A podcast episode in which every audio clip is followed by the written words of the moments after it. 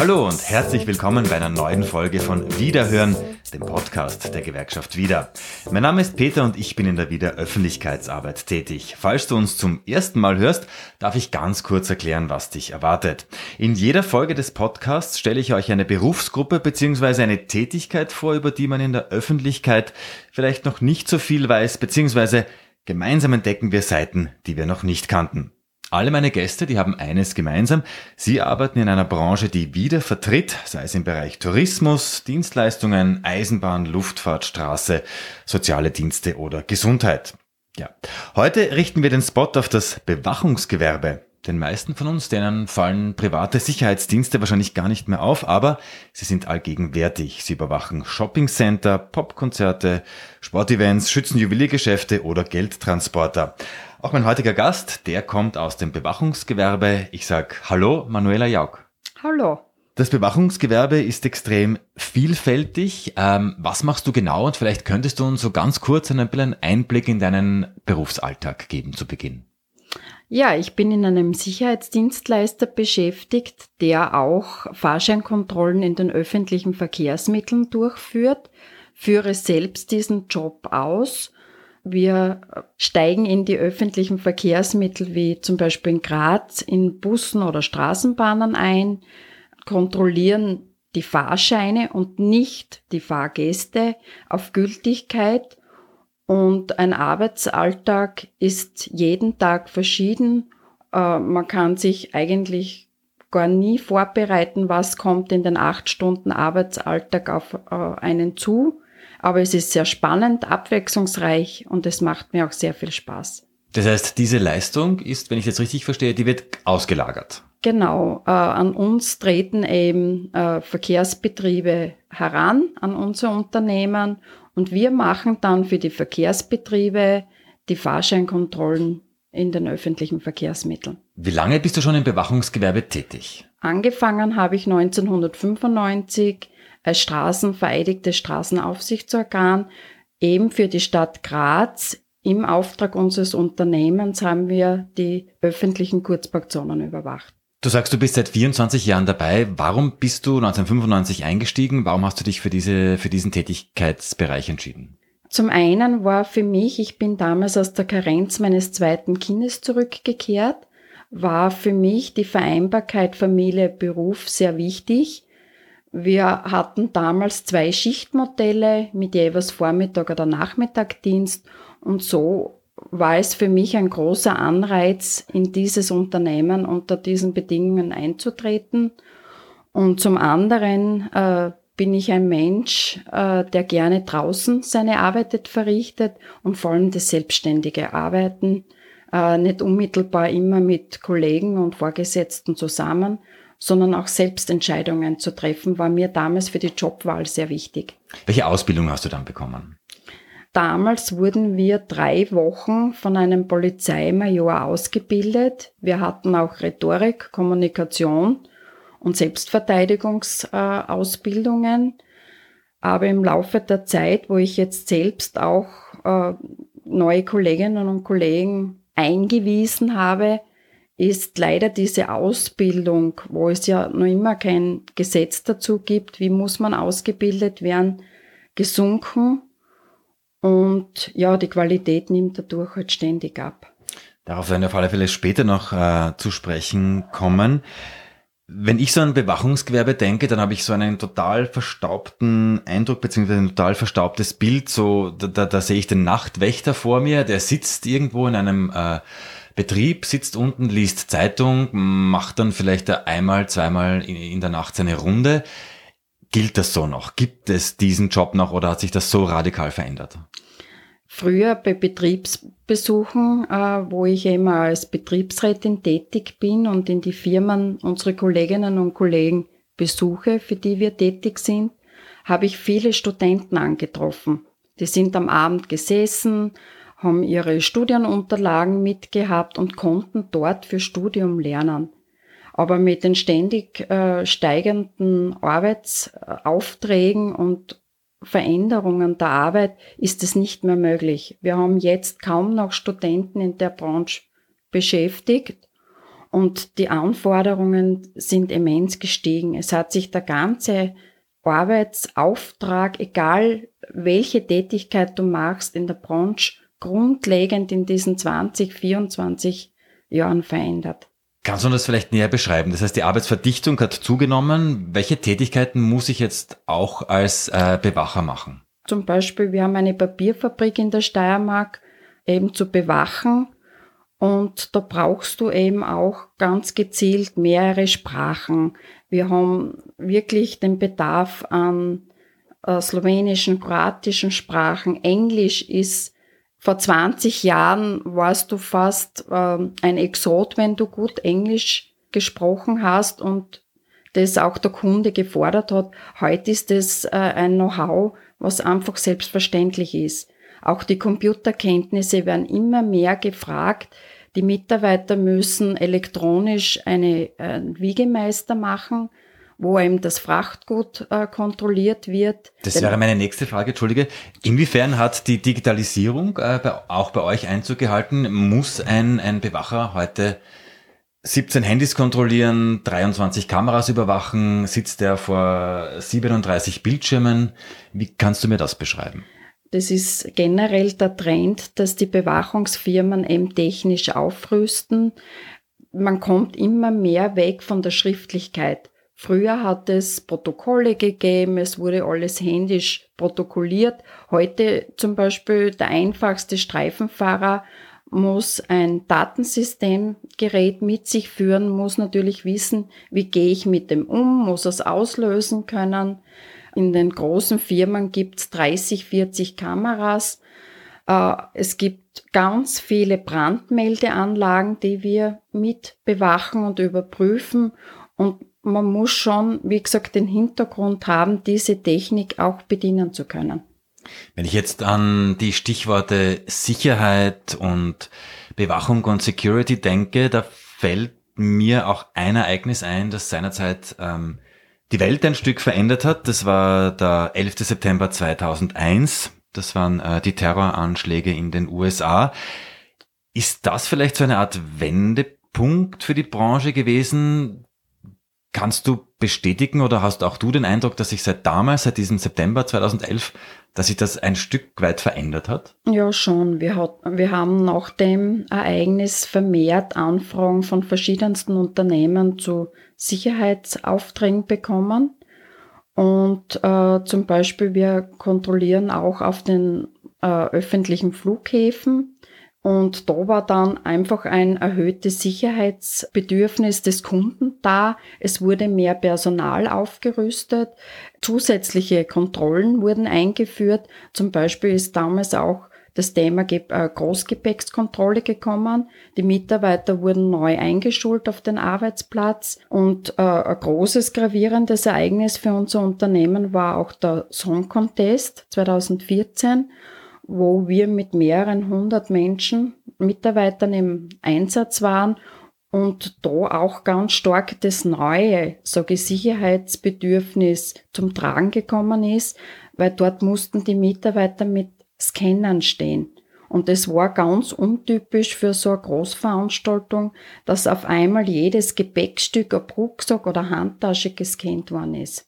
Ich habe im Vorfeld dieses Podcasts natürlich auch ein bisschen recherchiert und die erste Bewachungsfirma in Österreich, die wurde 1904 in Wien gegründet und äh, in den 90er Jahren des letzten Jahrhunderts hat dann quasi der Höhenflug der Branche begonnen. Mittlerweile arbeiten über 16.000 Menschen in Österreich Sicherheitsfirmen und ein Drittel davon sind Frauen. Das ist ein doch relativ hoher Anteil. Überrascht dich das? Beziehungsweise wie erklärst du dir das? Weil zumindest in meiner Vorstellung ist das Gewerbe doch recht gefährlich. Ja, ich glaube, ein großer Grund war damals äh, 2002 der Wegfall des Frauennachtarbeitverbotes. Wie ich angefangen habe, so wie du richtig sagst, Peter, waren noch einige Frauen in dieser Branche. Aber wir wissen ja, Frauen wollen Beruf und Familie vereinbaren. Und mit diesem Wegfall dieses Frauennachtarbeitsverbots habe ich gemerkt bei uns im Unternehmen, kommen Frauen, die jetzt in der Nacht arbeiten, wollen und können, damit sie am Tag nach wie vor ihre Kinder betreuen können.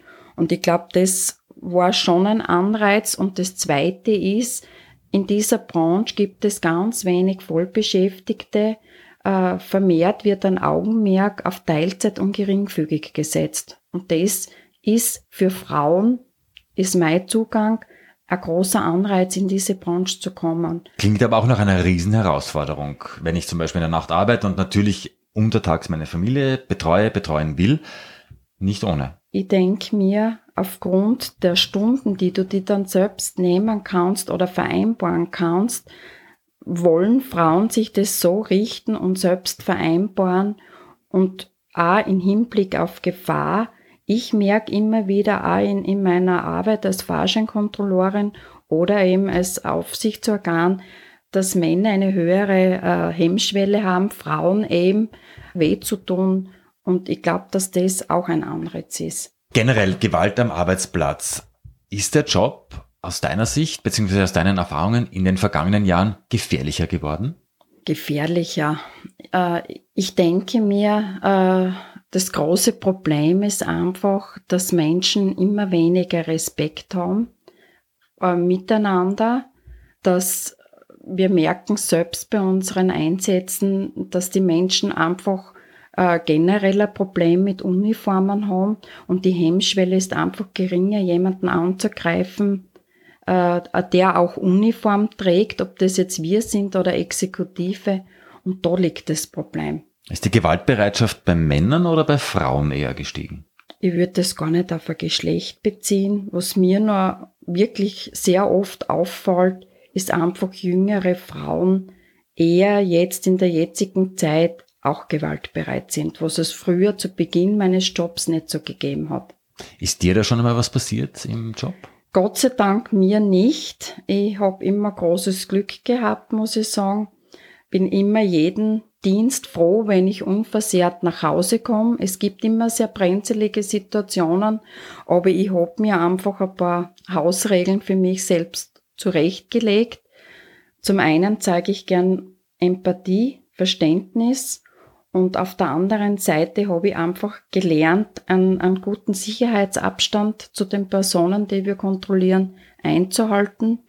Aber ich habe natürlich mit Kolleginnen und Kollegen, die betroffen waren, schon einige Vorfälle auch nicht so schöne miterleben dürfen. Ich habe mir da ein paar Zahlen rausgesucht. Sieben von zehn Securities haben laut einer aktuellen Studie in den vergangenen zwölf Monaten verbale Drohungen erlebt und 30 Prozent sind im vergangenen Jahr mindestens einmal körperlich angegriffen worden. Das klingt schon sehr alarmierend. Ähm, was sind da die Folgen? Wie, wie spiegelt sich das zum Beispiel auf die Fluktuation äh, nieder oder sind die Leute eher dann im Krankenstand? Was kannst du uns da berichten? Ja, wir haben dann das Problem, wenn du so einen Vorfall hast, ist es ja nicht nur der Körper, der angegriffen wird, sage ich immer, sondern auch die Seele.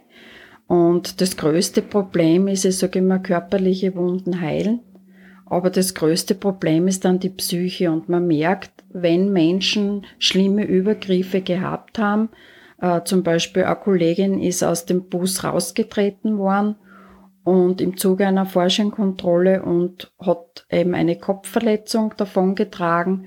Die konnte keine Dienste mehr machen, weil ständig die Angst ihr Begleiter war. Und was natürlich das nächste ist, man hat dann auch einen Druck man geht nicht mehr, ich merke es bei den Kolleginnen und Kollegen in Gesprächen, so unbefangen in die Arbeit hinein, sondern es entwickelt sich zum einen eben die Angst und der Druck, kann mir wieder was passieren. Und natürlich haben wir ganz viele Langzeitkrankenstände. Die Mitarbeiterinnen und Mitarbeiter wollen dann entweder an Jobwechsel intern oder sie scheiden aus dem Unternehmen aus. Ich habe zu Beginn schon gesagt, die Präsenz von äh, Mitarbeiterinnen privater Sicherheitsdienste, die ist im öffentlichen Alltag mittlerweile selbstverständlich geworden, auch wenn sie uns vielleicht gar nicht mehr so auffallen. Was bedeutet jetzt das für die Branche? Weil ich denke mir, dieser, dieser mhm. Hunger nach Mitarbeiterinnen beziehungsweise dieser Bedarf, der muss ja mittlerweile riesig sein. Ja, auf jeden Fall. Und, und die Branche ist total überfordert damit. Ich habe für mich selbst, sage ich immer, ich habe oft den Eindruck, es wird jetzt jeder als Sicherheitsmitarbeiter genommen, der zwei gesunde Arme und Beine hat. Und dadurch sinkt natürlich auch die Qualität der Mitarbeiter und natürlich auch dann die Leistung, die ich dem Kunden abliefer. solange die Leute nicht ordentlich ausgebildet und geschult werden, werde ich halt nur gewisses Personal ansprechen können. Private Sicherheit ist halt auch ein Riesengeschäft.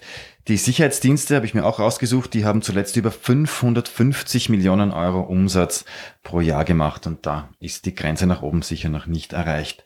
Fühlst du dich persönlich sicher, wenn du jetzt zum Beispiel auf ein Konzert gehst und du siehst, okay, da stehen jetzt vielleicht zehn Securities, fühlst du dich da sicher? Glaub mir, Peter, sicher nicht weil ich natürlich die Hintergrunderfahrung habe, dass da Menschen stehen wie, wie du und ich, nicht ausgebildet, nicht vorbereitet. Und ich habe das jetzt selbst wieder miterlebt bei einem Vorfall. Es ist ganz, ganz wichtig, zum Beispiel bei einer Massenpanik zu wissen, wie reagiere ich, wie gebe ich anderen Schutz. Und wenn ich nicht dementsprechend ausgebildet bin und den Hintergrund nicht habe, kann ich nicht richtig reagieren. Und für mich ist die Sicherheit überhaupt nicht gegeben. Die Leute werden kurzfristig oft äh, angeworben. Man kennt kaum eine Lebensgeschichte oder einen Hintergrund äh, des Mitarbeiters. Man weiß einfach nicht, welcher Mitarbeiter steht für mich und bürgt für mich mit seinem Namen für die Sicherheit. Und erschreckend ist für mich, die werden einfach aufgenommen und kurz eingewiesen. Das heißt, eine halbe Stunde, Stunde vor Dienstantritt erfahrst du jetzt, wenn du zu uns kommst, was musst du im Fußballstadion oder bei einer Veranstaltung für Aufgaben übernehmen. Und das garantiert mir keine Sicherheit. Warum wird das Thema Ausbildung nicht unter Anführungszeichen viel ernster genommen? Warum gibt es da keine Richtlinien, glaubst du? Woran, woran scheitert das? Ja, zum einen ist das Problem einfach bei den Arbeitgebern äh, gegeben. Wir leben das immer wieder bei den Kollektivvertragsverhandlungen, wo ich auch dabei sein darf, äh, dass sich untereinander die Arbeitgeber nicht einig sind. Es gibt ganz viele äh, Bewachungsfirmen jetzt und jeder, so gut steirisch, will sein eigenes Supperl kochen. Und Ausbildung ist natürlich auch mit Geld verbunden und ich muss Geld in die Hand nehmen, damit ich Mitarbeiter gut ausbilden kann. Und das kostet natürlich was. Aber ich könnte mich jetzt quasi bei euch bewerben und die Chancen, dass ich genommen äh, werde, die stehen recht hoch. Die stehen hoch. Okay. ähm, gut, ich bleib bei meinem Job hier und auch äh, bei diesem Podcast. Wenn du sagst, die Einstiegsbarrieren, äh, die Einstiegsbarrieren, genau, die sind niedrig. Was sind da die Vor- und Nachteile für dich? Ja, das Problem ist, ähm, es kommen Leute, äh, die einfach gar nicht wissen, was kommt da jetzt auf sich zu. Ich habe noch ganz viele Mitarbeiter erlebt, die glauben, sie sind jetzt Hilfspolizisten, sie bekommen eine Uniform, sie haben mehr Rechte als alle anderen und natürlich äh, reizt es ein gewisses Publikum dann zu uns zu kommen, weil es vielleicht bei der Exekutive keinen Platz gefunden haben. Und das Zweite ist, wenn junge Leute kommen, sie bleiben auch so wie ich mit 24 Jahren immer am gleichen Stand, wie sie vor 24 Jahren gekommen sind. Es gibt keine Weiterbildungen, es gibt keine Aufstiegsmöglichkeiten und welche jungen, ambitionierten Menschen wollen auch bei uns bleiben. Und das Dritte ist einfach auch das Gehalt, äh, was natürlich nur immer im untersten Feld ist und ganz wenig Anreiz bietet, zu uns zu kommen. Wir haben jetzt schon gehört, du hast auch gesagt, du bist bei den Kollektivvertragsverhandlungen dabei, du engagierst dich auch in der Gewerkschaft wieder. Warum tust du das? Warum ist das für dich wichtig? Ja, zum einen bin ich seit mehr als 20 Jahren aktive Betriebsrätin und zum anderen machen unsere Konzerne und Firmen irrsinnig viel Geld mit uns als Mitarbeiterinnen und ich denke mir, es ist wirklich so die Zeit, dass wir keine Bittsteller sind als Mitarbeiter, sondern jeder will eigentlich nur das verdienen, was er gearbeitet hat. Und ich glaube, dass das nach wie vor ein Ziel ist, da für Gerechtigkeit und auch für die richtige Umverteilung zu sorgen. 24 Jahre bist du jetzt dabei, 1995 hast du begonnen. Jetzt haben wir die negativen Seiten des Jobs gehört, beziehungsweise des Berufsalltags. Warum bist du aber immer noch dabei? Warum ist es für dich immer noch ein toller Beruf, wo du sagst, da bleibe ich, das mache ich weiter? Ja, wie schon erwähnt, ich liebe die Abwechslung, ich liebe die Herausforderung. Ich liebe es, mit Menschen zusammenarbeiten und es ist halt immer wieder spannend, wie so ein Berufsalltag ausschaut. Und im Kollegium, äh, wenn da jetzt eine hohe Fluktuation ist, kommt dann sowas wie Teamgefühl auf? Sagst du auch, ich habe wirklich super Kollegen, wir verstehen uns gut, das ist ein tolles Team oder wechselt das so schnell, dass du eigentlich eher Einzelkämpferin bist? Das kommt immer darauf an, auf welchem Arbeitsplatz du natürlich bist. Äh, wenn du einen großen Arbeitsplatz hast mit vielen Kolleginnen und Kollegen, natürlich bin ich ein, ein Teammensch und du kommst wirklich mit ganz vielen Menschen aus den verschiedensten Berufen zusammen und die Kollegialität ist dann dort schon sehr groß und wird gelebt. Das heißt, du bleibst auch die nächsten Jahre der Branche erhalten. Natürlich. Super. Herzlichen Dank für das Gespräch, Manuela. Bevor ich dich aber wieder zurück in die Steiermark fahren lasse, will ich noch einen kurzen Wordrap mit dir machen. Es ist ganz easy. Ich sag dir drei Sätze bzw. drei Begriffe und du sagst mir spontan, was dir drauf einfällt. Was macht dich grantig? Grantig machen mich Lügen und Ausreden. Wovor hast du Angst? Angst. Ja, ich glaube, meine größte Angst ist es, die Kraft zu verlieren, für, gegen diese Ungerechtigkeiten zu kämpfen. Und abschließend, in zehn Jahren möchte ich auf meine Arbeit in der Firma als Betriebsrätin und in der Gewerkschaft zurückblicken können und sagen, ich habe keine Berge versetzt, aber kleine Steine. Da wünsche ich dir alles, alles Gute und sage noch einmal ganz herzlichen Dank. Danke, Peter. Tschüss. Das war unsere heutige Folge mit Manuela und ab sofort findest du sämtliche Folgen natürlich auf allen Podcast-Plattformen, darunter auf iTunes und auch Spotify. Mit einem Klick, da kannst du uns auch abonnieren. Infos über neue Folgen, die gibt's auch auf wieder.at auf der Wieder Facebook-Seite oder auf Twitter unter gemeinsam unterstrich wieder. Wenn du noch kein Mitglied der Gewerkschaft wieder bist und dich der Bewegung anschließen willst, dann kannst du das ganz einfach online erledigen und zwar ebenfalls unter wieder.at. Mit wenigen Klicks bist du dabei. Damit bleibt mir nur mehr eines zu sagen. Wiederhören beim nächsten Wiederhören.